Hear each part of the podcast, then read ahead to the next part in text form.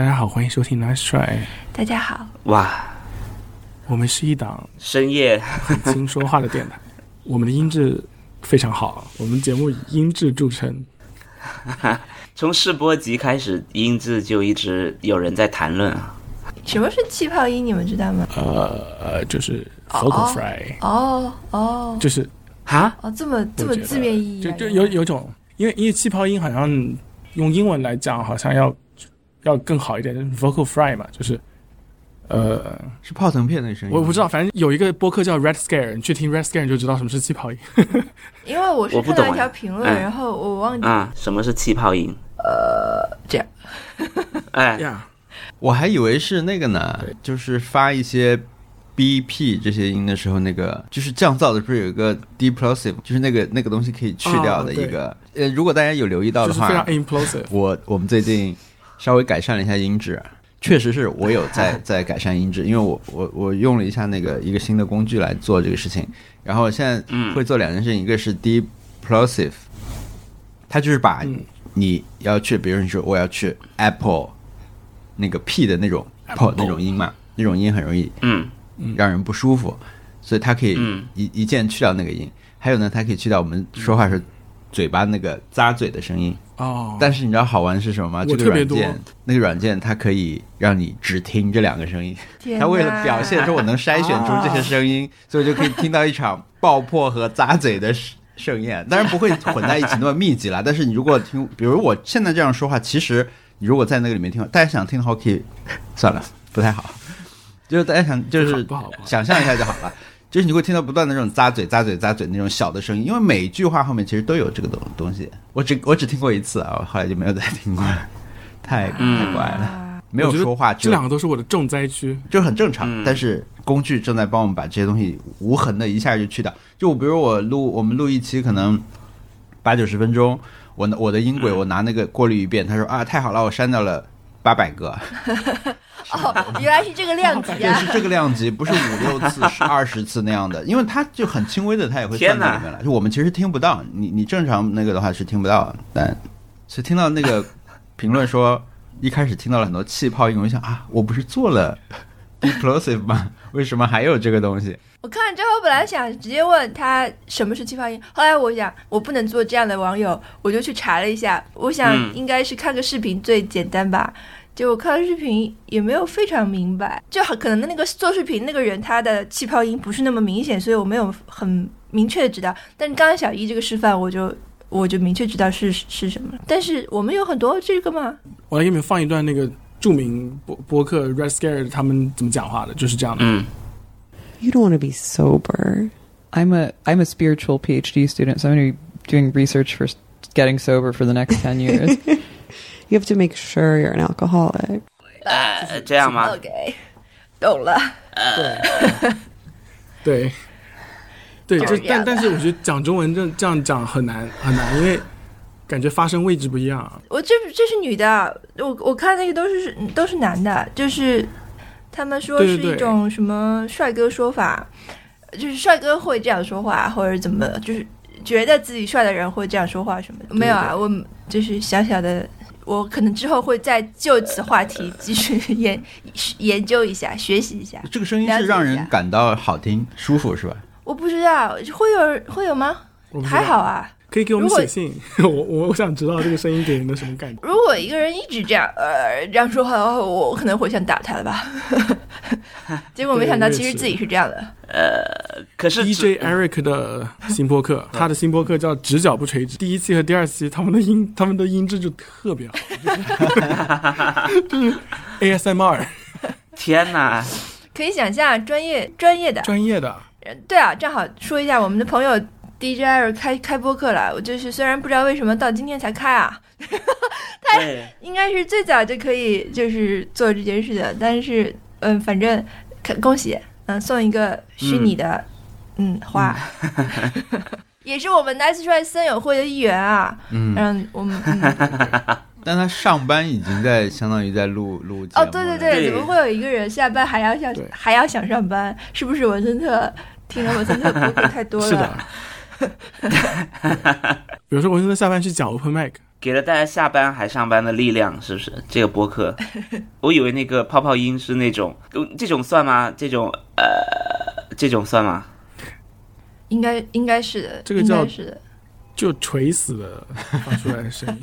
这这个声音是对这个声音我模仿了很久，你知道这个声音来自哪里？来自《咒怨》那个那个女鬼，哦，对，我看那个视频里面就拿了这个东西出来做示范例，他说对《咒怨》的这个有一段长的是什么？因为我没看过《咒怨》，所以我也不知道原来是这样的。他每次出现就是这个声音，然后是我的童年噩梦。我们哦好吉利啊！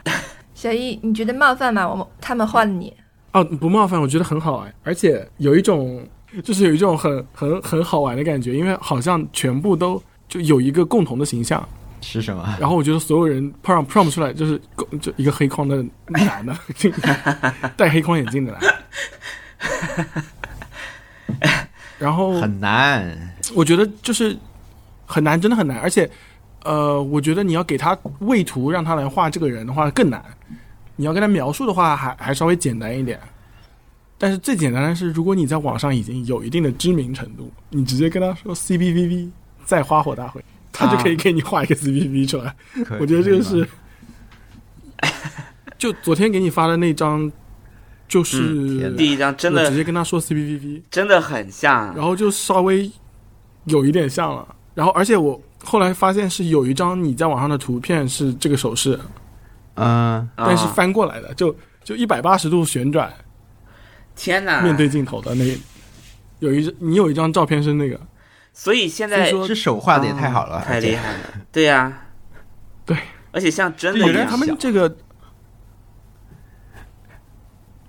这个嗯 Open Journey V 五，他们因为改进了手，他就在所有的那个照片里面都放出来了手，就是有意无意的要把手露出来给大家看。啊，哈哈哈。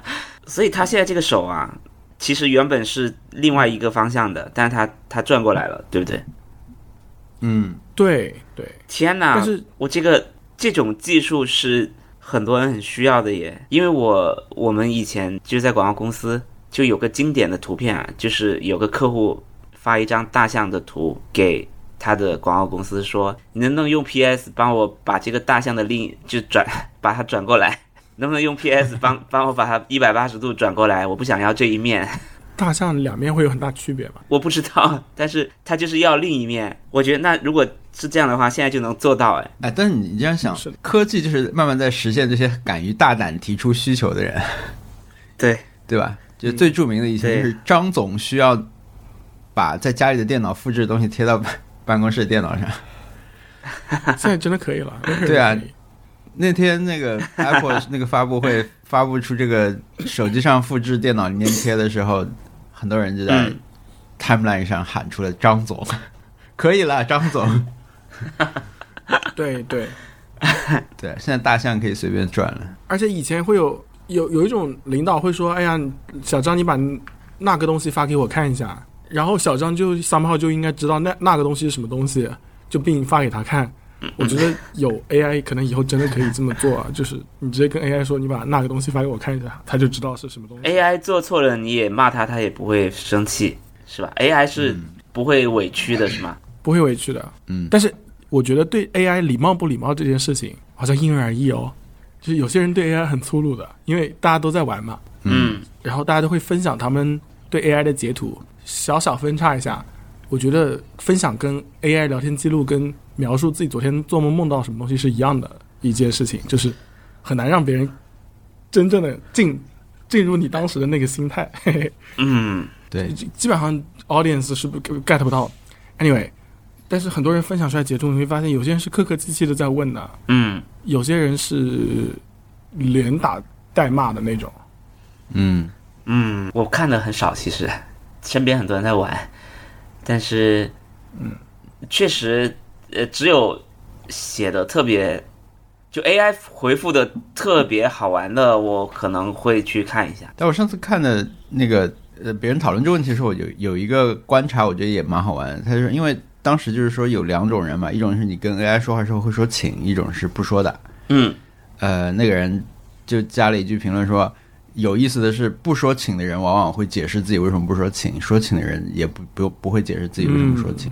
好像确实是这样，因为不是说请的人会说 会说，因为你比如说你你多发一个字，不是理论上都是多这个这个数据是无效的嘛，你要多付钱的。哦。之类的，反反正会会出来解释说为为什么不需要说请，但是说请的人好像就是也没有什么那个，但我还没有到说不说请的问题，我这边还是在跟 AI 说话的时候，中英文之间要不要加空格，我还没有到考虑要不要说请，我还在考虑这个事情。我我我是我是假的，这就是我我已经习惯了，因为这个东西说出去只有一个 AI 能看到，AI 接收这个信息有没有空格是完全没有区别的，的。完全没有区别的。对他，你连不换行他都可以。对啊，对啊，对啊，嗯，就是我真的会考虑易读性，就是我我说请呃，比如说我说翻译这句话的时候，后面你要加冒号，还觉得是不是换一个行会更清清晰易读一点？那其实根本没没有没有啊区别。，对嗯，很照顾 AI 的感受啊。对对，AI 的阅读体验很好。对，AI AI 应该对我好一点。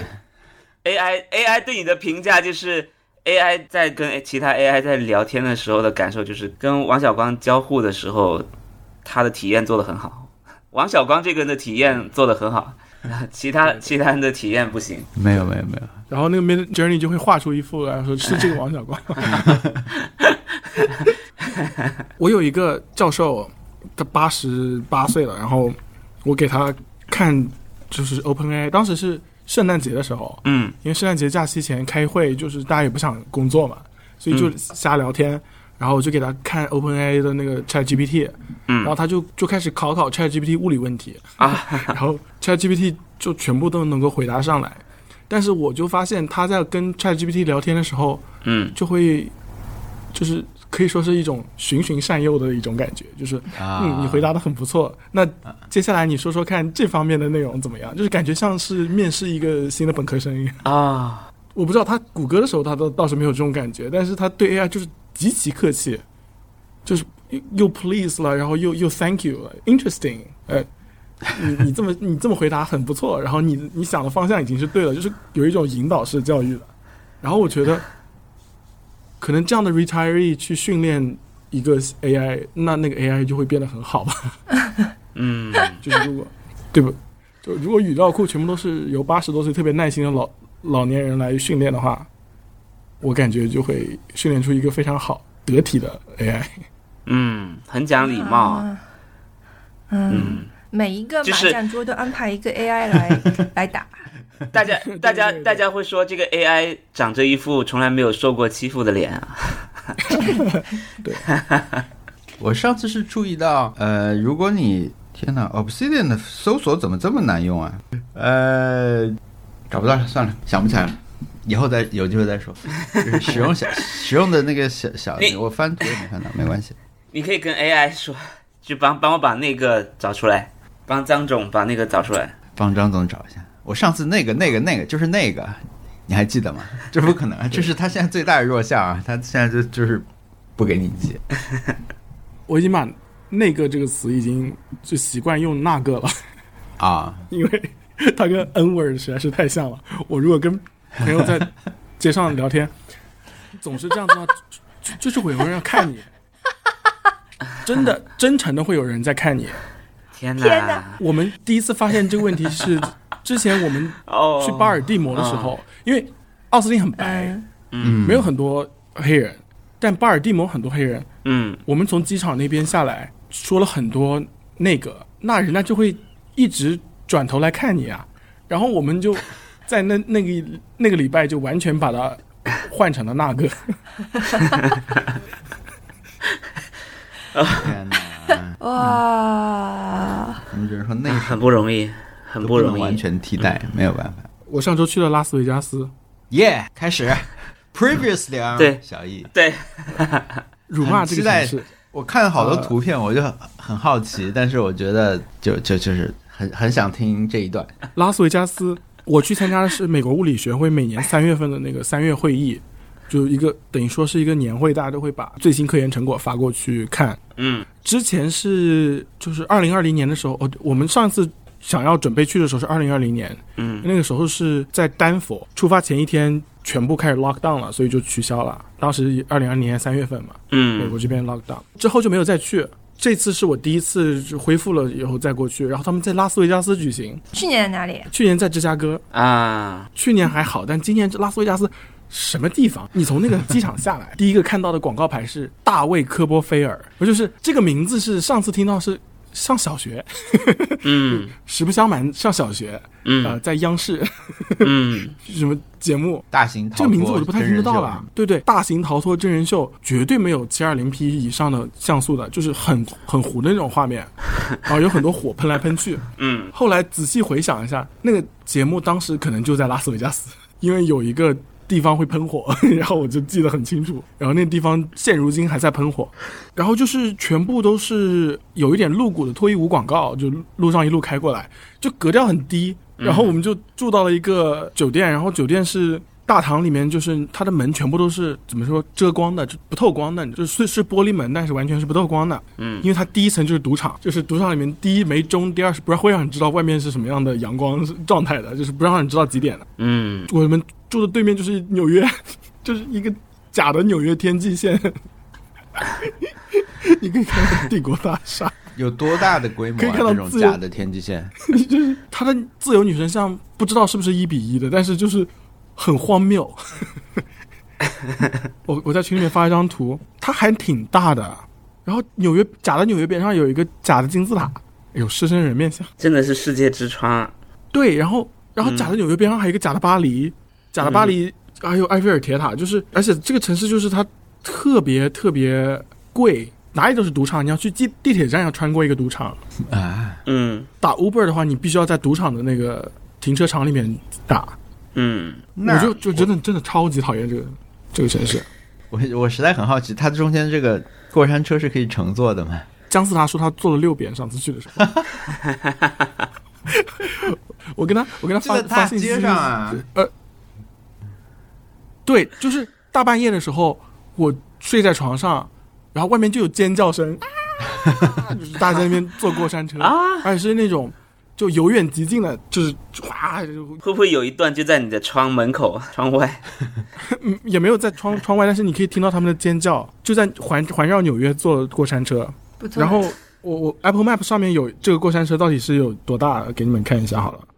这种是不是在在美国的影视作品里面已经早就拍过，已经没有人在想要拍什么类似表现？我要我到了拉拉斯维加斯我我就得干这个事儿。我好像没看到过，因为就七十年代的那些人可能会觉得，天呐，真的见世面了。嗯 OK OK，Apple Map 上面有给他们做所有东西都做了三 D 建模，给你们看哦，哇，环绕的纽约天际线做的，而且它那个房子就是，只是外面看起来是纽约，里面就是也不是帝国大厦那种什么东西，就是嗯。还有纽约对面是一个欧洲城堡。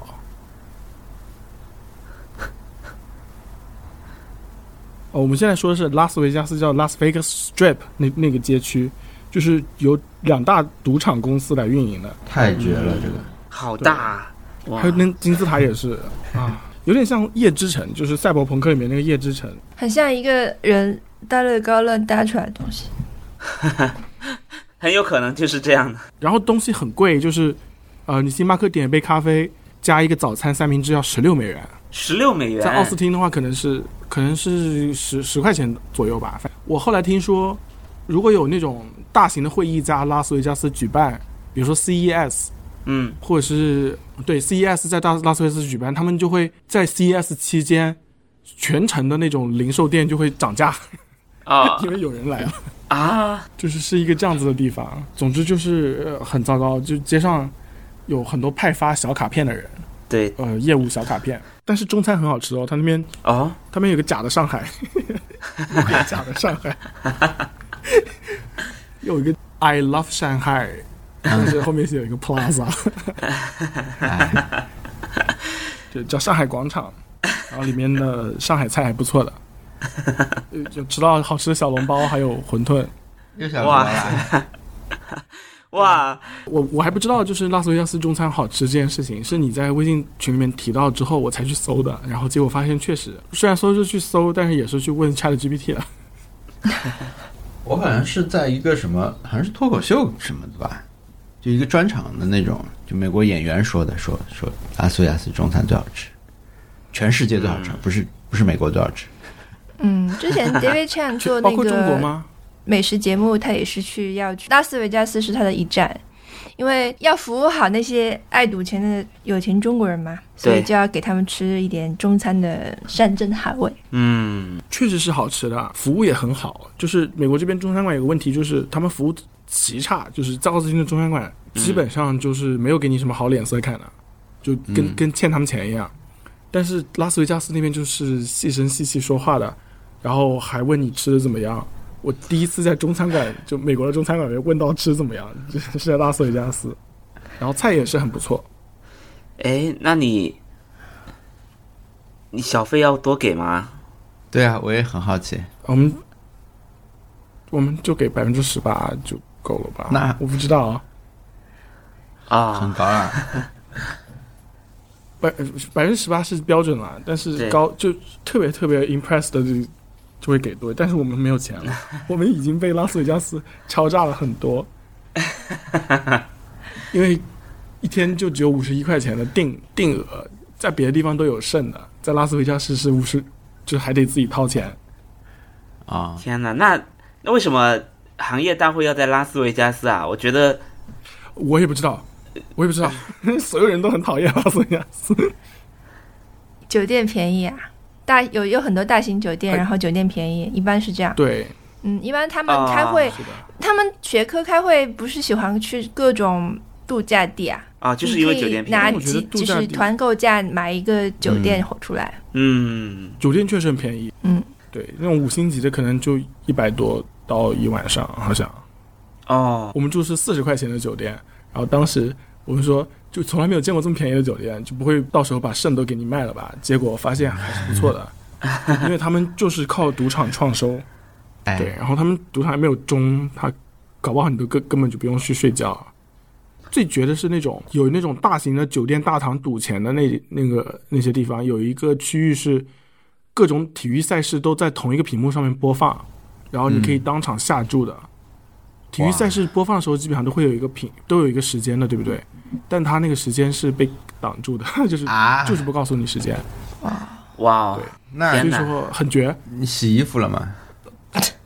嗯、没有，我就背了一个礼拜的衣服就过去了，包都快炸开的那种地步，然后一个包过去，一个包回来，非常潇洒。但是我因为我过去这回有一个讲座要给，所以说要稍穿的稍微正式一点。嗯，但是我就各种询问到底有没有人会带西装，因为在一群不穿西装里面人，你一个人穿西装是很 很很奇怪很奇怪的。啊，嗯，但是还好问了，因为我原来就是打算穿西装过去的，但是没有人在现场穿西装，嗯，大家穿的很像游戏发布会的那种啊。developer，、西装外套里面一件 graphic tee，嗯，哎，我要提问，所以你现在穿的这件衣服去也是很正常的，对不对？对我这件衣服就当时带去了，任天堂 New York，还有人找我搭话呢，问我这衣服哪买的，我说这这衣服是不真的是是写着吗？任天堂 New York 呀，但是是中文嘛？呃，是，对吧？对他们，他们看这个字是看哦呃，这是没有？我在想，他们看这个字是什么感觉？是不是比如跟我看到一个韩文啊哦，有可能，有可能，有可能，文字组合的有可能有这种类似，完全不懂，看不懂。有道理。我是看到韩文就很生气，真的，这是这是这是我的问题，就是我我我我的问题。但是就是我觉得应该让我看懂一点，但是没有，就是看上去全是一些我我有一点这种感觉，就是好久你也也不能说别的语言我都认识啊，但我可能别的语言也没有机会去看到。但我最近看韩剧，你比如说一个人的手机上弹出了一个通知，对啊。他要选删除这个东西的时候，是和否我都看不懂，我我是有一点觉得对啊，那个的。生气，就是嗯。被冒犯到了，对，是我们的问题，是我的问题，就但但但就是完全是我们的问题。嗯，是一个坏兆头对我来说。这一次各种 talk 日本人很多，然后我发现日本人喜欢用翻盖手机皮套，啊、啊，是，他们的手机皮套就是翻盖的，然后所有卡都在里面，然后夹过来，里面甚至还有一支三菱的钢笔，天哪！就是那种这种，就我也带了，这种小的钢笔夹在这里，然后就一边给你写，特别可爱，特别有趣。然后呃这样也可以防止别人看到你手机屏幕上对对可能会泄露的信息。然后一万两千多人的那种大会场里面，嗯，谁是日本人是一一眼就能看出来的。就我可能看不出韩国人或者是看不出中国人是长什么样，但是日本人是真的是非常能看得出来，就是有一种独特的气质，很难描述。我觉得对我们听众可能没有什么概念啊，小小易可能之前也没有真的很明确的说过他他工作内容。小易在一个很厉害的物理大会上做了非常重要的演讲，这是一个重要的这什么学术里程碑，算吗？嗯，算了，因为是邀请的演讲，对，是邀请，不是是报名的哦。对，对，对，报名的是十二分钟，邀请的有三十六分钟，举手上麦可以就 你要讲三十六分钟，对三十分钟的讲 talk，然后六六分钟的提问。一般惯例就是，如果你六留六分钟，六分钟很长的，大家可以问很多问题。观众也不希望冷场，所以说大家就会问题就会越来越多。哦，哦，所以说大大家都会把时间拖到大概还剩下两三分钟的时候再 再再给他们提问，天然哪后！压力很大。而且我的 talk 在周四，实验室其他人的 talk 都是在周一，他们就讲完了就去玩了，哦，然后我就一直在会场里面就煎熬。天哪！所以你前三天还不能安心的去玩，你还要好好准备。哦对这种但是前三天的时候亏啊，亏的。没有，我是觉得准备 talk 这种事情，我发现就是准备到一定节点之后。再排练就会越来越糟糕，嗯就是到一个定点的时候就可以结束了。所以说那个时刻出现在去之前的周六，我那个时候花一整天时间就对一个摄像机把所有东西都练好。再过去我就再也没有练过。所以我们前几天虽然就很就很紧张的在看八卦，什么？对 因为周三的时候，哦，周周二还是周三的时候出现了一个报道，是什么有常温超导体发现、发现，嗯，说什么就国内好像也有很多人报道嘛，对，那个是一个十二分钟的 talk，我不懂为什么这么轰动的东西反而只给了十二分钟，放在最小的会场，嗯，那种别的东西倒是可以放在那种很超大的会场，然后也没有多少人去。嗯，这个报告是三呃是两点半的时候开始的，两点钟的时候那那个会场就已经挤满人了，就一个很小的房间，七十个人的房间。然后当当时我就在外面趁乱就挤进去了。哦，你在现场看到了他的发布过程。对，但是怎么说呢？这个人很有争议哎。这么说吧，乔布斯在发发布第一款 iPhone 的时候，他拿着那个遥控器在里面，什么、嗯 an iPhone、a phone，呃、嗯 an iPod、呃 Internet communicator，讲了三遍，然后那个现场气氛就很嗨，大家就在尖叫，然后最后宣布是 iPhone，对不对？嗯，我觉得发布会可以这么讲，但是学术报告不能这么给。就是如果你学术报告一直一个很轰动的发现，然后给了你十二分钟的时间，如果你八分钟时间都在聊呃 iPhone，哎什么，没有人愿意听的。呃，他的那个 talk 很像 YouTube 那种什么呃 Code Fusion 那种，刚开始给你介绍很长很长的背景，讲故事了，对，就在讲故事，到最后快速的过几个 slide，那那几个 slide 反倒是最关键的，然后不接受提问，哦，哎，然后现场气氛就超差的，而且这个人他之前有撤稿的，就是他之前的发现是被撤稿了，因为有数据造假的问题。啊，哎，我想知道物理研究者们，就是这些嗯博士生、教授、嗯学者们，怎么体现气氛差？是鼻子哼吗？哈，纷纷在下面还是什么翻白眼、啊？还是喝倒彩。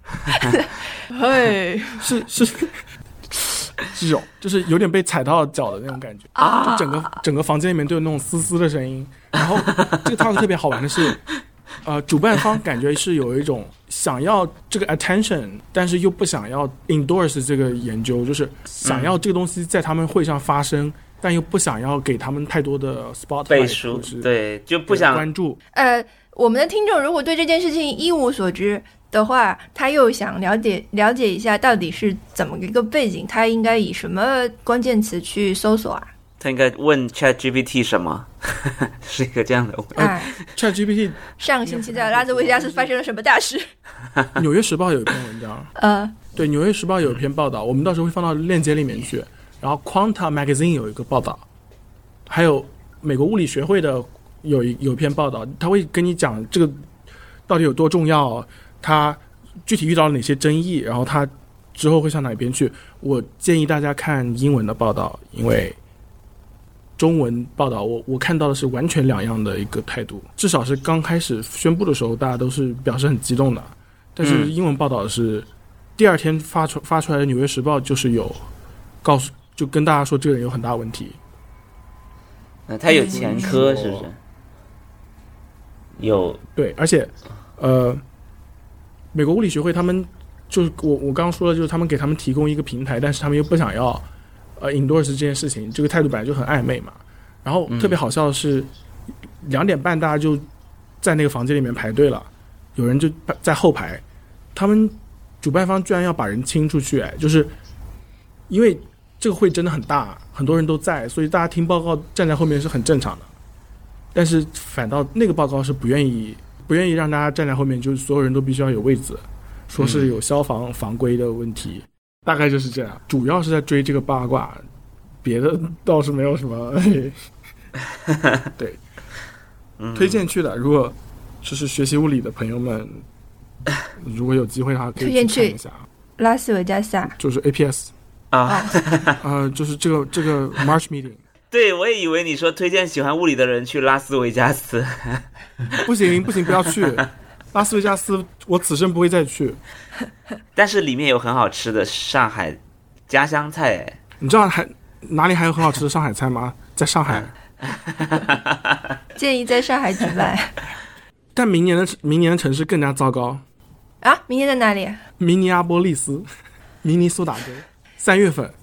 有你的两分钟的提问，有没有人？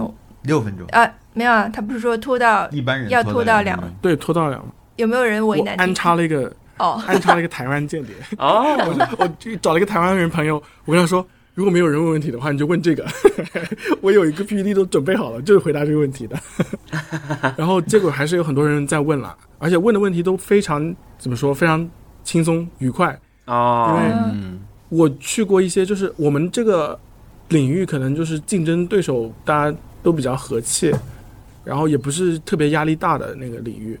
我有见过有很多其他的领域，比如说什么二维超导体，或者是那种什么就拓扑材料的那些 talk，就是答辩一样。而且而且特别好笑的是，如果中途这个那个 session 中途有一个人没来，没来的那个人的十二分钟全部都可以用来用做成之前的人的那个 天哪就是我们可以延长时间。我就有听过一个 talk，然后就是台上人就一直在真是可以说是二维超导体科学家何苦难为二维超导体科学家？是的，是的。我去听了一个 talk，他们在台上，就他们的样品显然是出现了问题，他们没有办法重复实验。然后这种事情一般，就如果你不是主观恶意的话，大家都会放过你。但是他们就没有，他们就在下面一直在问他们样品的细节，然后台上就是有一种准备好了律师声明的感觉，就一来一回的。然后我就当时是我 talk 的前一天，我就觉得如果有明天遇到这样子的人，我就可能会当场哭出来。泪洒现场。为了学术，你可以做到这一步吗？你为什么逼我到这个程度？天哪，怎么回事？对，我就我就摆出哪吒的那呃那个表情，就是 会不会讲什么 把激光笔往对不对得起学科创始人在天之灵之类的，就这种什么都要讲一下。现场他们请了一个爱因斯坦跟大家合影。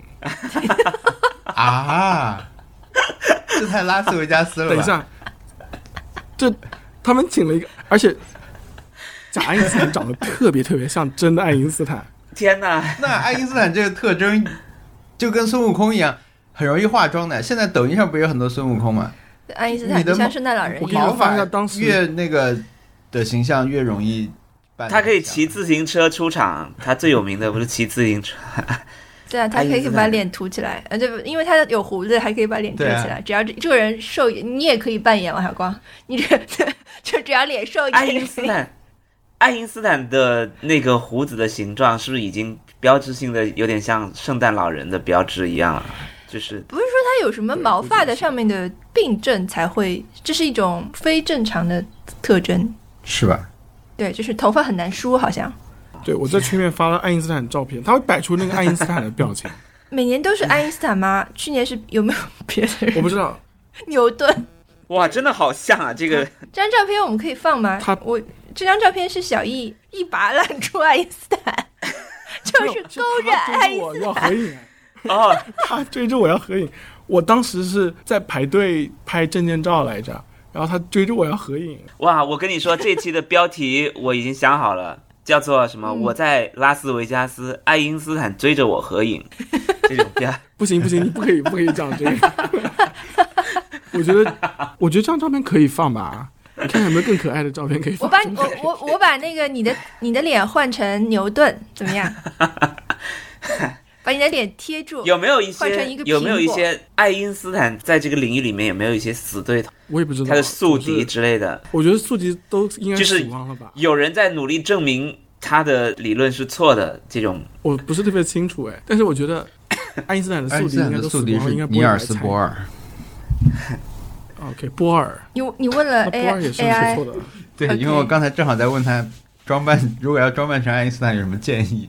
涂很多发胶，先漂白头发，然后涂很多发胶。这个爱因斯坦，我我我跟别人的推理是，他可能私下里十二月份的时候还装过圣诞老人，因为他 见到人的时候，有的时候会发出吼吼吼的声音，然后我们觉得这不应该是，这天不应该！是爱因斯坦会发出来的声音，这个是圣诞老人，就是 可能当时爱因斯坦是糊涂了，爱因斯坦怎么可能跟你吼吼吼呢？对不对？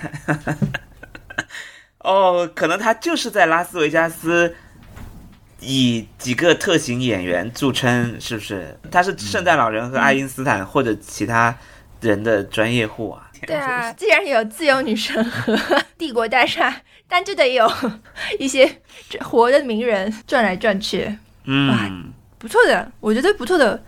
维加斯精神，还有嗯，杜莎夫人蜡像馆的广告，我觉得在上海好像都没有人会去杜莎夫人蜡像馆。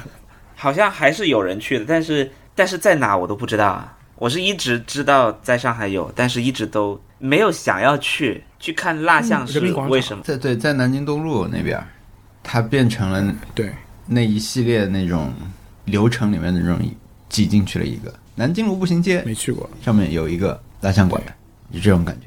那那那你你那张证件照拍的很不错啊，哎，真的，我觉得就是赚到了。在拉斯维加斯受到欺负，真的是一扫而光。真的，因为我跟你讲你发那张照片的时候，就小易有一天在群里面说这里居然可以拍照什么的，就反正他发了一张证件照。看到那张证件照的时候，我想到的是我就就不久之前刚在呃好像小红书之类的看到别人说 Apple 的网站上面这些高管的照片拍的很好，他们是请问他们是在哪里拍的？类似这种，那那些人就说肯定是自己拍的，Apple 能自己都拍那么好的广告啊什么的。反正他们就纷纷展开了讨论。那我觉得我看人家照片的时候，我觉得那照片放在那些高管照里面是 OK 的，打光什么的，你一看就是很很有一种而且他拍完以后就是裁了一下就给你给你发过来了，他也不给你修图什么之类的。是在一个什么样的地方拍的啊？它就是会场的中心，我跟你光源是非常它是一个你们这个大会的一个服务吗？还是呃对赌场的服务？我本来以为是赌场，是大会的服务赌，场可以拍照，就类似什么你在维维加斯很容易结婚一样，就是你要拍证件照也是满地都有 很容易拍证件照。对啊，我以为就是像迪士尼一样，里面有很多就是走来走去的摄影师，随时给你拍照。当然，你最后要去付钱拿了。啊。没有没有，这个是这个大会的福利。然后他们的会场的光源是特别特别复杂的，所以说，而且他们也没有带搭一个棚子，他们就是把闪光灯直接架好，然后给你拍的，而且是一个特别特别厉害、长得特别特别厉害的一个女摄影师，就年纪特别大，然后特别特别耐心，还给你调调整衣服啦什么之类的，然后告诉你应该怎么样笑什么之类的。拍照的时候是不是有点后悔没有穿西装？有一点，但是我觉得正常就是如果穿西装的话，可能会笑的会没有那么灿烂一点，有因为没不习惯嘛。换我的话，可能会拉着爱因斯坦一起再来一张。然后我得知了可以拍照以后，就是把群发邮件给他，嗯说这里有拍照了，快过来。然后大家所有人拍了以后都是赞不绝口，就从来没有见见过拍这么好的证件照。啊，原来不是，那你要啊？对我以为是赌场的服务，那我以为是地铁站的服务。我我当时当时你在说什么穿过地铁有赌场，然后然后马上说这里居然可以免费拍照，我想啊，这当时想的是去阿斯维加斯的人为什么有这种需求？比如说你去海底捞，他们就默认你们会觉得 需要修指甲和 还有什么？嗯，反正一些一些这样的类似的服务。海海底捞给你修指甲，嗯，给你修指甲就是排队的时候给你安排一些项目。嗯，哦美甲。我如果是吃饭的时候修指甲，会觉得有点恶心哎。之前不用那么客气吧，就是你把食物做好点就可以了呀。哎，小易之前用了一个很新颖的词啊，他说精神干燥，你来解释一下什么意思啊？哦，就啊、就是很多时候你打开前置摄像头，你都会觉得自己很油，嗯，啊，嗯，就是嗯而且而且觉得自己脸很大，而且自己觉得很没有精神，这都是因为桶状畸变，光不好。可能你当时确实很油，但是在拉斯维加斯拍的照片给我一种，就我当时已经是很累了，就是那种累到极致了，立刻可以睡着的状态，但反而就是有一种很干，嗯然后又很精神的感觉，那就叫精神干燥。但是拉拉斯维加斯真的很干，对，毕竟是沙漠。呃，我们这期变成了 previously on 小易了。对，对啊、这一期的目就是目的也是这个，对不对？对，那帅不能没有小易，尤其是结尾。但是我听上一期的时候，有一种感觉是，有一个人跟我笑得很像，我不能确定是谁，因为我经常有幻觉，感觉是好像我加入了一起开始笑，但是显然没有录制上期的节目。那可以排除是我吧？很有可能是我们都的加入了一加入了一条对音轨。你的音轨可。能忘删了那条小一的音轨忘删了，不会了。如果有喜欢拉斯维加斯的听众，可以给我们写信。我本人真的很很很好奇你喜欢哪里，嗯，就是想要学习一下，因为所有人在那边都很开心，感觉就是特别是不是参加那个会的人。但是我跟姜思达说拉斯维加斯的时候，他说他当时无聊到坐了六次过山车，连坐六次。所以我觉得可能讨厌拉斯维加斯人也也不在少数吧。嗯，嗯，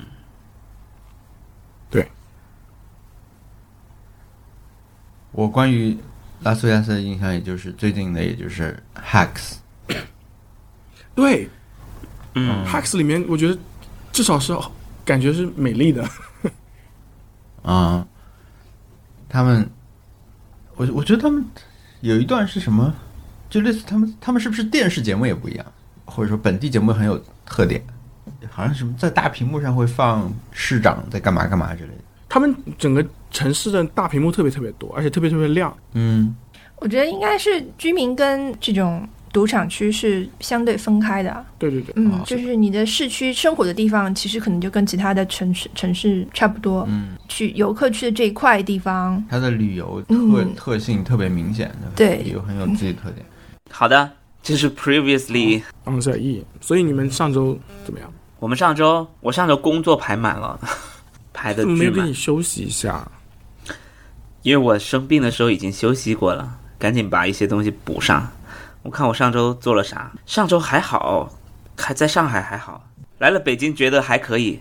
你去北京了？北京对，就是来来北京出差一天，然后就回去了，明天就回。此刻正在北京。我今天上午还在订机订火车票，然后那个软件是这样跟我说的：，因为我订完票的时候，它显示出票中，车票由专人到车站排队购买啊。啊，What？啊，他写的车票由专人到车站排队购买，最迟几点几点告知你购票结果。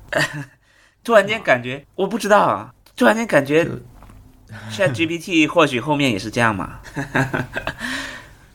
赶紧引入我们 AI 的技术进来。这么人工的吗？对啊，我第一次感觉到为什么会这么的原始呢？我前两天看到有人说他们在那个有一些服务不是要付费的嘛？现在，那你如果是在呃网上买便宜的话，嗯，有一种服务是，比如说你你你很十块钱就可以买一年的服务，但这个服务的获得手段就是，你如果在这个软件里面用这个你的链接去邀请人来用的话，比如我邀请你们四个，你你们三个，嗯你们三个都来用的话，每个人就给我加三十天。那个卖这个东西的人就相当于是注册了一年份十个用户、十二个用户来用你的邀请链接，用完以后你就可以获得这个。因为我觉得也 也蛮像这个哦专人购买。对对，但可能他们搞的是机器人，但是一个人专门帮你排队去买票，感觉有一点有点专属，太对他为什么要专门这样去说呢？就是我我都以为你的就是你在消费做出消费行为的时候，你并没有就是被告知是会麻烦一个真正的人呢、你对啊。觉得麻烦都是机器人，所以说给你造成一个无形的道德压力。对呀、对，天哪，好的，这是我这个非常短暂的行程。然后昨天约了一个朋友吃饭，就是是这样的，我有个朋友在北京可能待了一年多吧，刚来北京一年多，我就问他说：“那我们去哪里吃啊？”他就说：“哦，我知道有一个很不错的地方叫铃木食堂。”然后就就带我去了。然后我的感受非常复杂，因为我我大概六年前在北京的时候，铃木食堂我也天天去，也没有，我没有任何觉得这个地方不好吃或者什么的，就是觉得哇，铃木食堂现在已经变成了大家要向外地过来的人强烈推荐的一个地方了。嗯，对，然后你也不能说。哦，这个地方我以前天天来吃啊，挺好的。这我我觉得我们我要接受这个好意嘛。哦，好的，那我就去了。嗯，不能说吗？说明关系不够好。对。首先，我觉得你你作为嗯在上海工作的人去北京，已经不不算是外地朋友到一个地方了，我感觉那算什么？对，就是他有点太，你不觉得这是一种特别稀稀罕的远门？对，就比如说我去达拉斯，啊，反反正，比如说你一个呃杭州的朋友来上海，去云南你会觉得，那我要带你见识一下什么？啊，啊对对对对对对，而且而且你你感觉是一个，也不是没少去北京的人。不是啊，我首先我是很不擅长说，比如有一朋友来上海让我推荐一个什么好吃的，我根本不知道，我就不懂，我又没法给你推荐。那我去一个地方，我可能也就是说我我经常吃这个，我们就吃这个，我可能也很难说嗯我们一起去一个特别少见或者是带你见识一下那种感觉。一个是不我自己不知道，另一个就是我我也觉得可能对方不知道有没有需求。嗯，嗯，但我觉得小文这个是是对的啦，肯定是有涵养、有礼貌的人才会这样，就并不想要随时高别人一头的人。别人嗯 offer 了就是很像很像在在 show off，在说什么 everything you like, I like it three years ago 什么之类的。哎，对，你说的已经很准确了，就是接受别人的好意。就别人 offer 你吃一个东西，你说 no，其实 其实是不对礼貌。啊对啊对啊嗯嗯除非你本身本来不吃这个东西，嗯。但我的处事原则就是立下这个规定，不是 让人觉得你很难搞不是的，就是马上说不。啊。我那我就是在吃东西上这个时候说是最好的对对嗯，对对嗯，对我，在就是在吃东西上，我就是很很难搞，所以我就是我不要。我要的时候，我会自己去吃，就是先告诉别人。比如说在李木手上已经坐下了，然后你说其实我那个其实就不太好。说点菜的时候，嗯，原来跟六年级还是一样啊。就点菜的时候，服务员过来说还是那老三样吗？当然不是，没有啊。哎不，这个就非常，对，很微妙的。你这个被别人识别出来，那你就是等于是当场揭穿了你的好意，那别人就这就是一个可以在电视剧里写出来的场景了，就显示你这个人是有多么的高尚。嗯如果你坐下来的时候一看菜单，呃，其实不太想吃这个，然后就那那那就是特别讨厌的一个人。没有，铃木食堂还是好吃的，只是说它就是一般好吃，就是日常住在这里是很适合经常去吃的，嗯的那种好吃。对我只是觉我跟这个人的关系也挺好的，只是说他是不是铃木食堂的老板？那又不一样了，对吧？对那又整个不一样了。对我不能跟老板说我以前经常来，但你都忘了。老板，最近北京没什么好吃的，来我这儿吧。哎，但是其实一般老板都会跟别人说，就来我的店吃就好啦，我可以好好招待你，对吧？这个、嗯这个还蛮合理的。我只是觉得昨天那个感受有点恍惚，因为我还我大概我上一次吃铃木食堂就就是二零一八年，已经很久了。我确实也一直没有想过。我我要专门就来北京要专门去一趟，我确实也没有这么去想过，因为有几个店是我觉得我想专门去一趟的，但是去这里也是一个可以的选择。当我朋友邀请的时候，我的感觉就是，我的感觉就是可能我有别的呃，以前我在北京的时候，有别的朋友过来，我我应该铃木食堂也是我的选择之一，他是我会带那些朋友来的地方。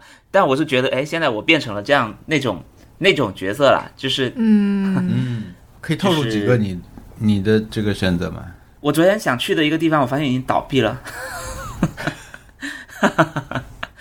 对，对，所以我我之前还还想说，那要不我来选地方吧？结果我选的地方全都倒闭了，就是哎我没有先提供这个 offer，我就是先到了北京，我先看了一下这几个地方都是暂停营业，那些地方有我非常难忘的菜，在什么地方都吃不到的菜，但是就是没有了，就不存在去拉斯维加斯，说不定对，可能在拉斯维加斯。北京的听众可以提醒我他们搬到哪里了，或者是怎么样了。虎太郎居酒屋是我我都去过虎太郎，以前海带和张弛，我每次去北京，我们要不吃虎太郎，要不就是情谊草原。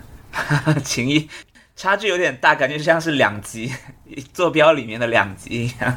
还有呢，我记得我我记得以前好像我也说过，就是那个 The Tree 啊，树酒吧在三里屯的已经不存在了。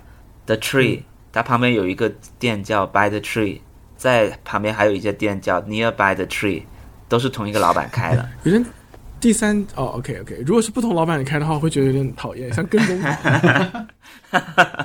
对，对，那个也很好，但但是这种好，我觉得可能都是在我记忆中的好，因为因为就是我刚上班那段时间，可能大家会带着去的地方。对，现在已经都已经都十年了嘛，所以就没有什么，所以这些店是我会推荐去的，但是大家应该也 也去不了了。知道虎太郎的大厨的行踪的人，请告诉我。呃，Happy Hour，我我这时候在看《黑暗荣耀》，缓慢看一看《黑暗荣耀你然后你跟 AI 也都会继续看吗？》啊。会继续看吗？我快看完了，我看到十十一还十二了吧？我发现它这个两季中间基本是连着的，对吧？它就相当于是把一半直接给你放出来了，当然是有有一点点这种里程碑的这种感觉，但它也没有说我当时作为一季先给你一点阶段性的成就，好像也没有。所以我我在想，当时看第一季的人，尤其是很快一口气看完第一季的人，大概挺不爽的。很不爽，你如果现在打开《黑暗荣耀》在在网飞的话，你一直看下去，或者你点什么剧集，它就给你一二三四五六七八九，一直到十六集嘛。你如果现在这样打开，你不觉得它是有两季的那种感觉？所以作为一个还蛮有悬疑感的这种，就剧情很强的这种剧来说，它到中间一半是给你截掉了，有点不爽，我我感觉。而且它这种一一季怎么呃怎么说呢？一季一同时放出嘛，一季同时放出，然后呢？给你到一半，中间隔了也没有很久，就是两个月吧，那就就有点怪，因为最近刚刚有人夸奖那个，呃，那个夸 HBO 嘛，就是说《The Last of Us》的这种宣发，然后就是传统的 HBO 这种单集放映真的很好，你每个星期嗯，星期天放一集，对吧？你星期天，你首先你观看的时间是经过计算，现在也毫不过时。大家在一个星期最后看一集这种很好看的剧，你看完以后，第二天去开始去去讲了。上班以后，大家就开始聊这个东西了。聊了以后，所有东西对，所有的宣传系统都运作起来了，然后你这个话题一下就开可以开始往上推，推了以后，第一天昨天没看成的人，今天也看上，他也在一周开始就给你，就他这种节奏是更好的。对，你不能说网飞这个让人不爽，你你当然你可以选择，我也可以选择每个星期天晚上看一集《黑暗荣耀》，对吧？但是嗯它不一样，它就是不一样。嗯，嗯，这个不是我觉得有问题，我只是一下想到了 HBO 的这个事情，它可以作为一个对照。因为我如果真的是当时看到第八集，它给我一个到这个点上，我觉得就不舒服。大家在不同的这种制作体系里面都有自己的那个，他不可能说所有人都要说啊，好像 HBO 更好，我们去参考。大家大家有自己的指标什么去追求，这个我觉得完全是我自己的一个对对对对把它搭起来想啊，但是。呃，反过来想，HBO 那一套还真的就是行之有效。这个韩剧特别长嘛，一集很长，大量的细节和情节在里面，你一下子这样放出来了，大家就没有讨论的空间，你就是关注点就很散。首先，嗯又因为有一个大的这个悬念在后面，就一下子就剧对，就一下子就剧透了。要不就先看完的人肯定是看得很累，然后看得很辛苦，然后看得很快，就是肯定倍速什么的，或者甚至有些人像我，嗯。比如就只只看最后一集，然后那个，嗯 嗯，但这个剧老实说，你只看最后一集也没什么爽的吧？我还没有看到啊，但是他他显然取决于你前面看的第几集。嗯。要说这周的话，还那个大结局嘛，重启人生大结局，我的我的 happy hour 还是主要是就是看剧这些啊，就看了嗯重启人生大结局，觉得结得很好，然后呢、嗯。又看了他那个所有的番外篇也囤着在一起看了。嗯。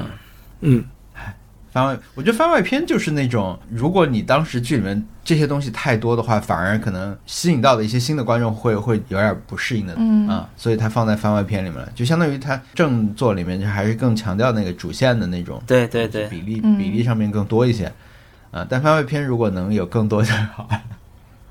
对我我觉得他这次的番外篇，他其实是最近结局以后连出了好几集，是吗？对他们就一口是一次接近结束的时候才开始播番外篇，然后他一天晚上，因为他那个很短嘛，他可能一啊，最后三周吧，每周播三三个小段，他因为他一共也就嗯，不到一个小时嘛，所有的加起来。对，我是我是最后一起看完的，就是觉得对。特别我也是，特别像那种日料单上写的大满足，就是一次一次给你一大堆 大满足，好看。它也它也是其实也是一个产品啊，它因为是呼噜上限定的，对。对吧？这个作品其实也很适合在网上看，因为肯定你肯定会再回去看前面的那个，然后前面那个可以重播的话，嗯。你的这个点击量也就高了嘛，也很适合这个平台，就各方面都是很好的，因为它真的是太我们说出圈了，嗯，确实吸引了很多平时对日剧无法接受日剧设定的那些观众。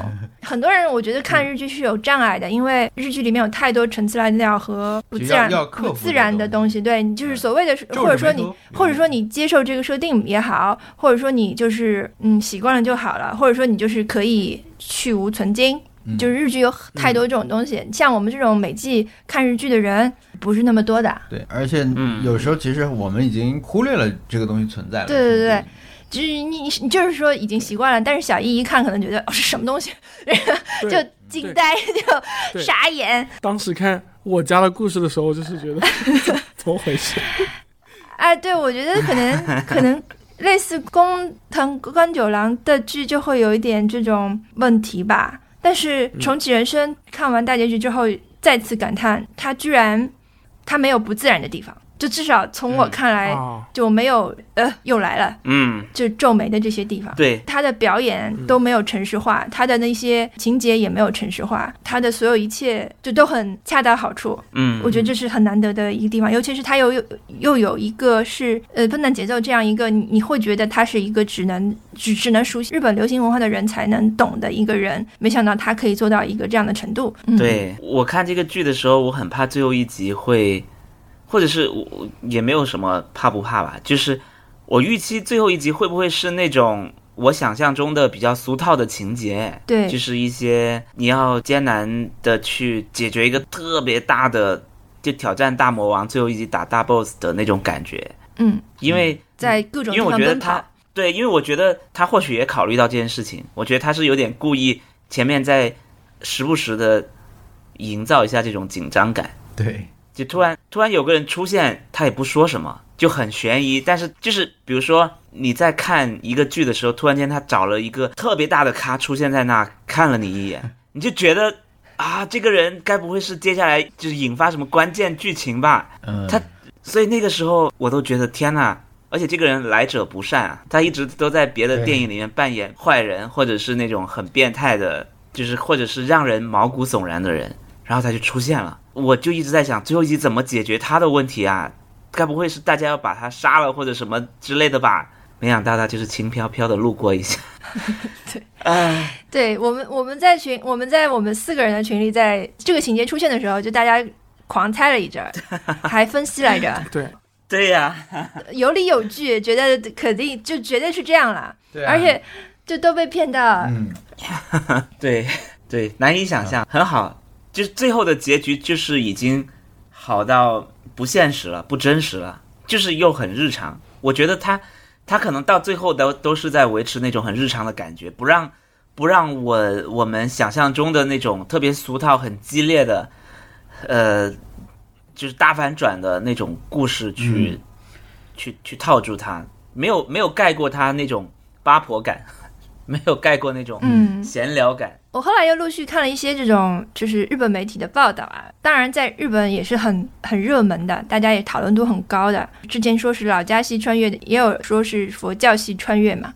因为他是转身。嗯积德什么的，我看到一篇，我觉得很有意思，就是其实他也是笨蛋节奏这个人的集大成 （connecting dots） 最后出来的一个大成果，因为他嗯呃，就是说像什么维伦纽瓦拍了所有的前面电影，最后能拍出来一个嗯沙丘一样，他前面做了所有那些事情，拍了所有那些东西，写了那所有那些作品，然后最后他可以做出来一个这样的作品，就他这个设定其实并不是非常非常，不是他第一次做这样的设定，他可能在出道哦，那个编剧的一个作品就有一个这样类似于佛教系转身，我们来 quotation mark，嗯佛教系转身的一个这样的设定。然后后来包括他的这种坐在前台，呃，其实也是很多他的短剧里面嗯都会有的一种做法。还有就是这种 OL 之间。女性之间的这种情感，我们也是很熟悉的，嗯，对，所以其实都是他最典型的那些东西，嗯。然后最后做出来一个这样非常非常，我觉得小易看了也不会觉得难受的一个作品。OK，我的感受是，对可可能不会难受。对对，我也觉得是集大成什么的，但是我先是觉得，呃，我们都说这个剧笨蛋节奏写的很好，对吧？嗯。但是而且我有一个感觉就是，那笨笨蛋节奏还在做很多其他的东西，以后你还是可以一直看到他的作品，嗯他还会带来更多更好的作品。但是我会觉得对他来说，这可能也会是你要超越这个也很难，嗯，就是他毕竟各方面都很凑巧，以后能达到一种一下子比他之前的作品好很多那种感觉，就影响更多的人，让更多人能接受到这个。你不能说以前他不追求这个呀，对吧？他肯定是每一部作品，他其实都都是希望能够更更成功、更流行嘛。但这一部能够，我觉得起码我们自己的感官上面会觉得他是更成功的，这个是很难的。呃，还有就是我们看那个最后的番外篇，最后是几个女主角的那个呃杀青的时候嘛，杀青的时候每个人会给一个花儿，就是说谁谁谁嗯。戏份拍完啦，杀青啦，给一个花，然后欢呼一下，然后最后安藤英说这部作品能拯救世界，我觉得那时候我是有点感动的。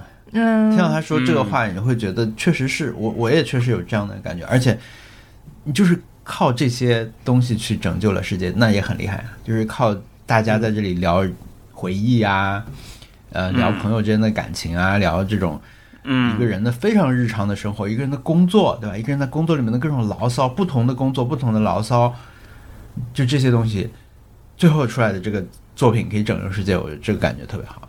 嗯嗯，我觉得是可以可以重复看的作品。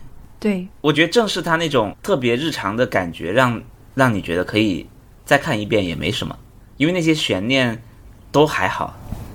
其实我们大部分在意的可能都不是啊，最后要有一个怎么大的那些什么东西。啊，嗯，嗯。嗯，对，就是就是聊，但反而他后面后面这个转折，就是这个热血起来的感觉，倒是让我有点蛮惊讶的，就是确实没有想到会 会是这样。对，嗯很多事情给我感觉就是有惊无险，然后就过去了。嗯但是这里如果有剧透的话，可以 off record 一下，剪一下。但是我觉得他安排这个玛丽的出现，与其是为了让你心理上来说啊，嗯编剧心理上来说，与其是为你让你期待后面要怎么解决这事情，不如是让你那是最大程度能够让你。觉得哇，前面原来是这样吗？的那种一件事情，已经有人因为没有看过《重启人生》不敢听我们节目了。嗯，哦，天哪！那请大家快去看，很值得。我觉得是这样，就是你你你如果计划看，当然就就不要听；如果不计划看，那 无所谓，不计划看也也别听吧。不计划看的人也别听 了。那那 永远不要赶听众，好吧？我来，那我要说，我接下来来看一看。嗯每人提出一个条件，最后发发现符合听众那个要求的人很少，对我们四个人都达不到。嗯，嗯，还看了《曼达洛人》哦，《曼达洛人已经上映了吗？》播了两三集了。呃三集了吧？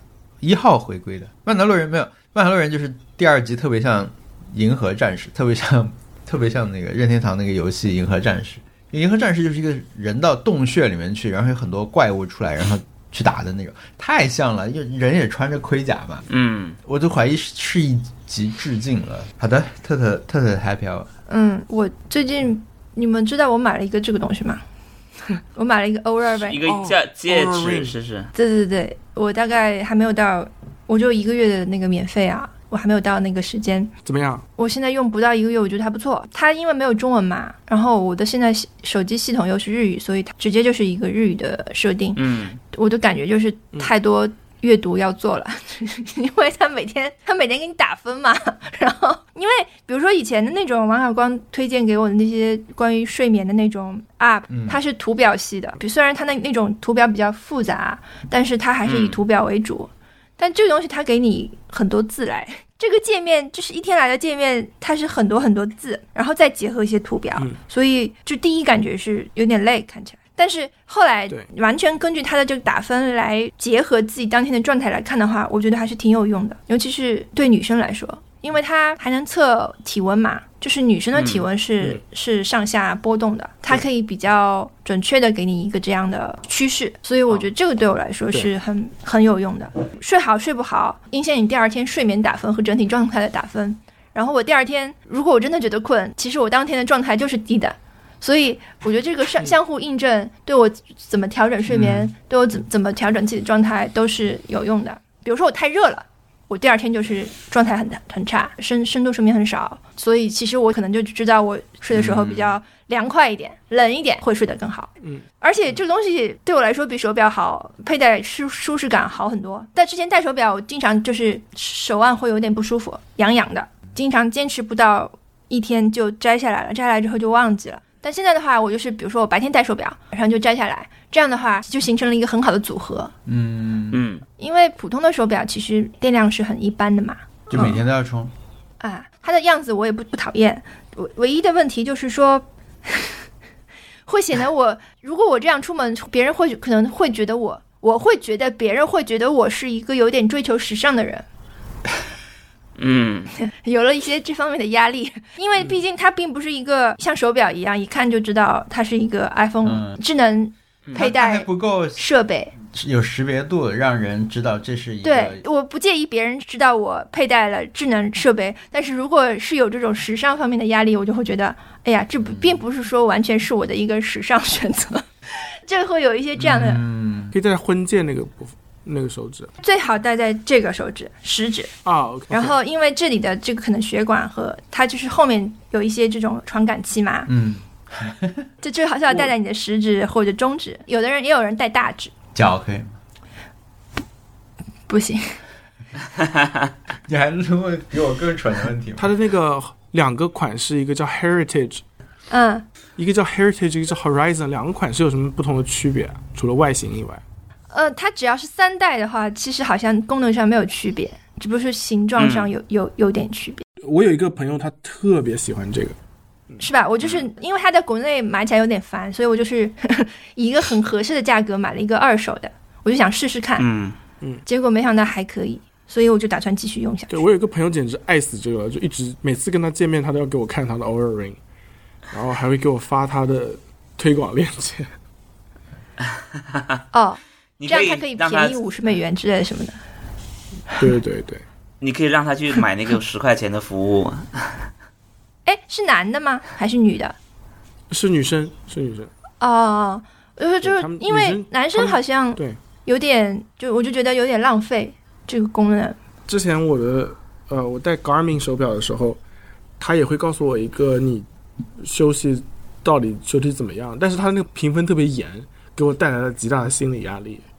嗯，起来发现他给你一个不及格，他说你昨天睡得一点也不好，你今天可能会觉得很累，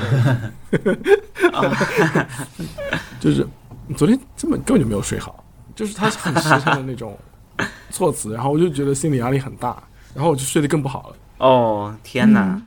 我看了一些这个东西的评测啊，好像对它的一个批评的集中点就是它是一个付费付费服务。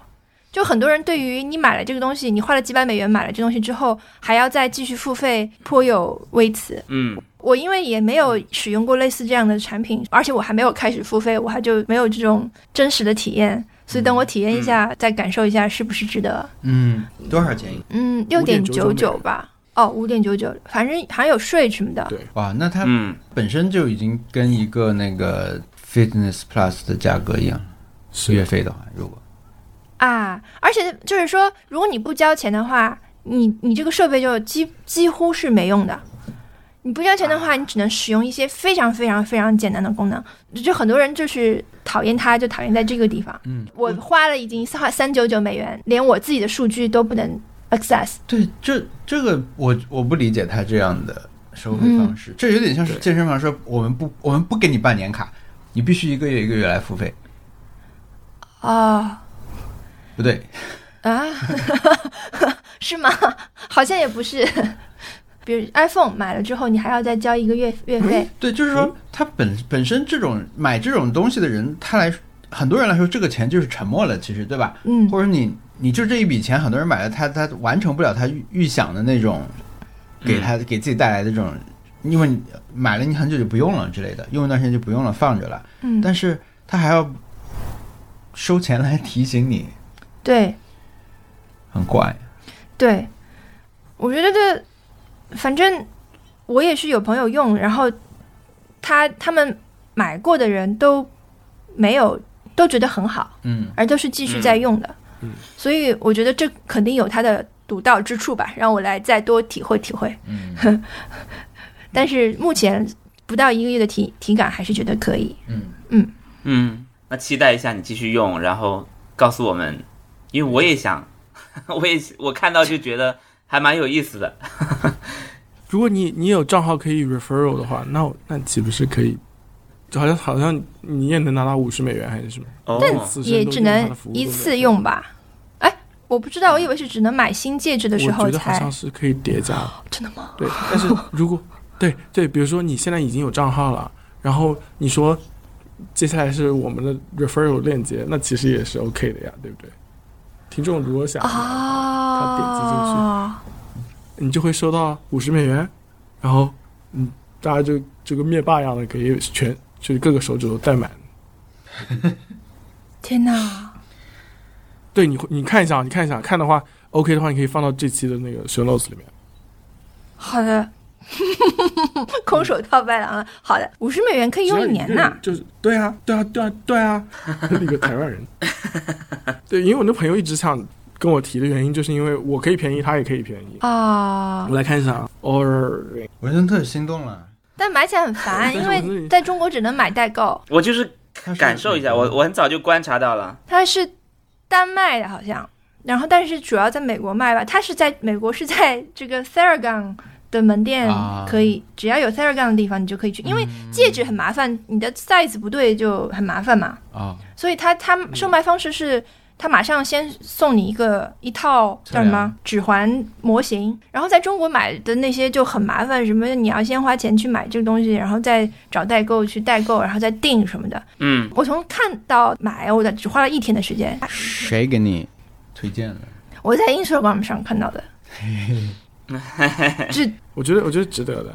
你们都会收到这个广告，我看你们手机都肯定在听。嗯，对，好的，呃，我们身体挑战，观望一下。说完，但我有一个好奇的问题，嗯，文森特最近有没有买到什么满意的东西，或者有什么想买的东西？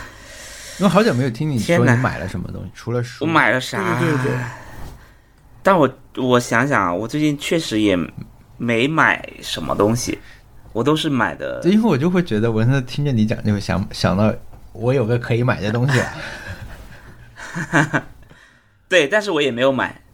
我可能最近花的钱好像都是在，首先电子设备什么的我都没有怎么买，然后也都有了可能对，甚至就是一直在看别人买耳机，我现在已经已经过去了，觉得很够用。没有也没关系，没有关系，不用环顾四周。你在酒店，你在北京，对，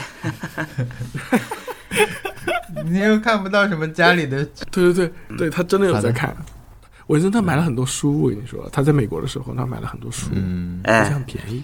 最近也在，我是最近在在拜托朋友在日本帮我买一些书，因为因为 Switch 那本杂志，今年的一月二月刊是吉本兴业一百周年特刊，一百一十周年特刊。第一期的封面是明石家秋刀鱼，第二期的封面是 Downtown，对我来说就是必买的，然后现在还在等待，确实买了很多。上期挑战是什么？上期的挑战是好兆头，今天好兆头好兆头。对对对，对，有什么东西我我现在就是觉得今天可以？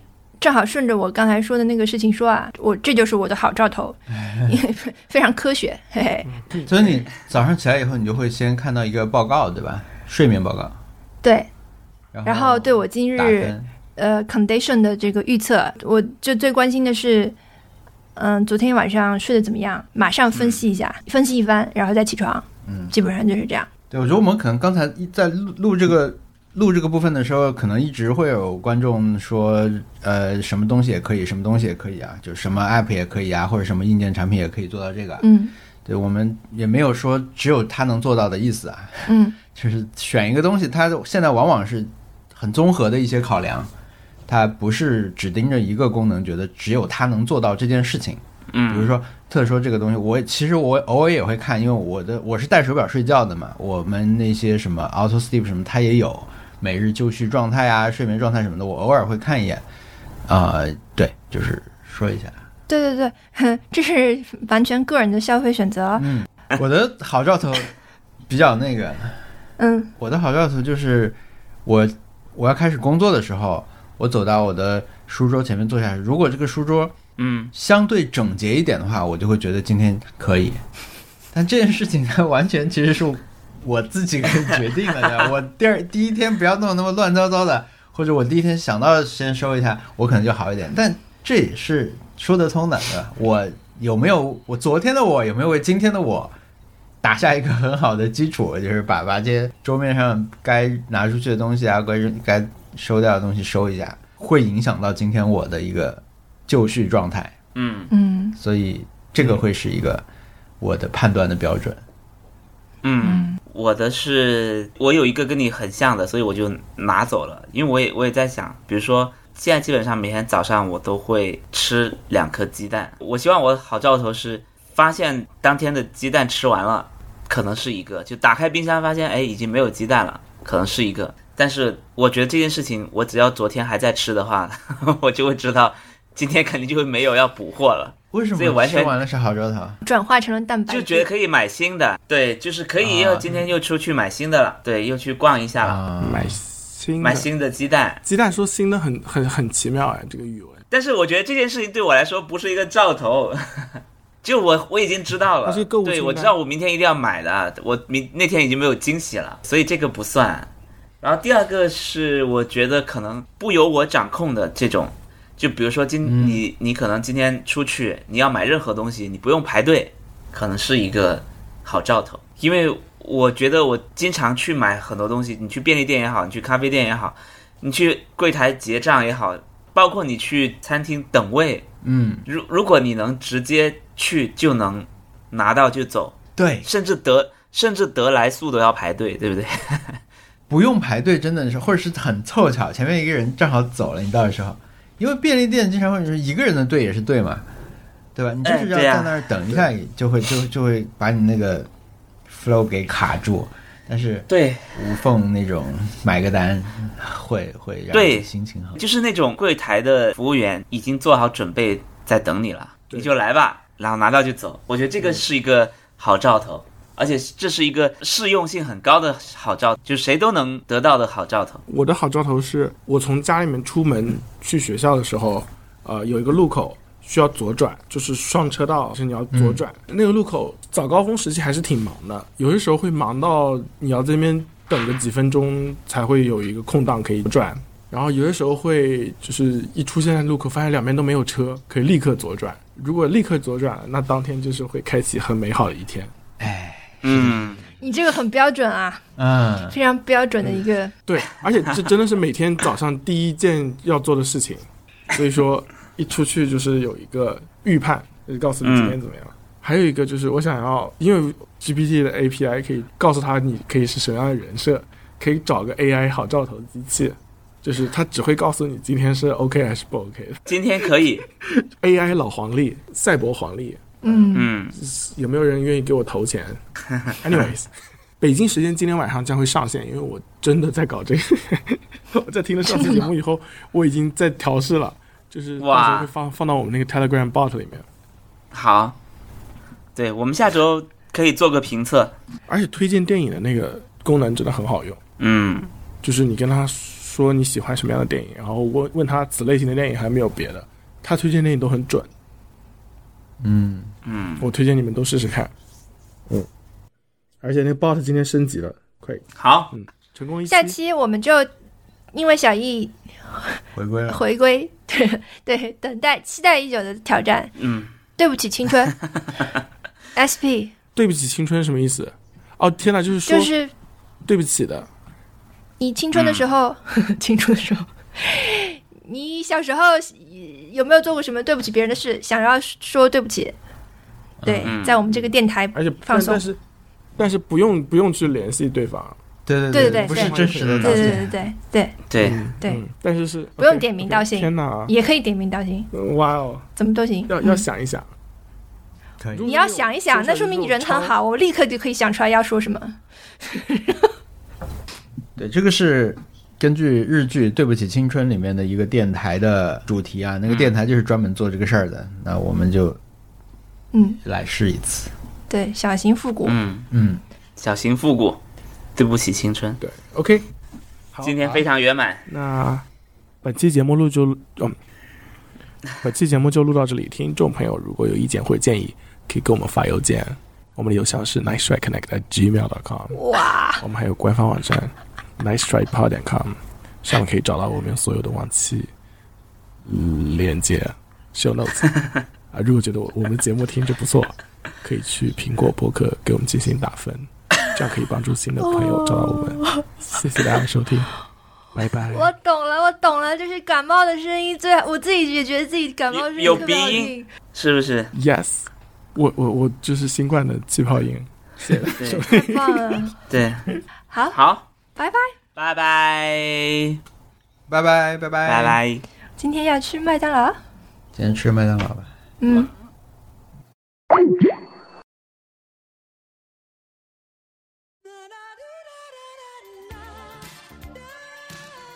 我确实没有专门为了这件事情去准备什么呃特别帅的话去 去让大家印象深刻。呃，但是我想到我现在在讲话，就像我在跟我这三个朋友在聊天一样，就是我们总是通过聊天去思考、去碰撞，然后发现哦，原来这个事情我是这样想，原来。针对这个事情，我是能说出很帅气的话的。我希望今天有一些让大家觉得还可以的观点是，或者是一些细节是让大家记住的。包括刚刚我在我在台台下看到有非常多的得奖者，其实他们也讲了很多他们自己的事情。有个编辑老师几乎要哭了，这些我对我来说都非常重要，因为呃，我常常听到说关于播客这件事情的信息量它到底在哪里？我觉得人的犹豫，然后、这些空白，然后这些尴尬，我们这些全都是信息量的一部分。我希望大家只呃，算了，我其实犹豫了这么久，也没有说出什么很帅的话嘛。谢谢大家，嗯，这就是我们播客其实给别人的感受。我希望大家可以去听一听，谢谢，谢谢，谢谢。谢谢文森特，其实已经其实已经很帅了。刚才这个大概就是 Nice Try 的感受，就跟刚才听文森特讲话一样。可能在以前我会也会觉得太空，但是经过这三年的时间，我会知道那些很帅的话，一是他们是怎么来的，其实他们也是建立在大量的跟朋友的交谈。不重要的谈话，然后甚至是我们用以前上课的说法说小话的时候，他才会出现的。然后他也会让我想到最近大家很多年轻的朋友在看的那部日剧，呃，《重启人生》。不能剧透，但是里面基本的单元就是几个呃女性的朋友不断的说话，说同样的话题，在同样的时空、同样的空间里面说重复的说话。一开始我也不理解这有什么好看的，这有什么好做成一个电视剧，这有什么好做成一个播客的。但是看到后来我明白了，就是我们的人生是由他们构成的。如果说我们的人生很珍贵的话，而且会在一些特殊的时空里面，例如去年春天的上海，文森特他们的播客就在上海，这样的一些聊天最简单的愉快，会变得很奢侈而不可得的。所以在这样新的语境之下，我重新认识 Nice Try 这个播客，也重新去理解我们的聊天、我们的友谊在人生当中的位置，以及呃，是不是说出很帅的话，可能它未必是人生全部的意义。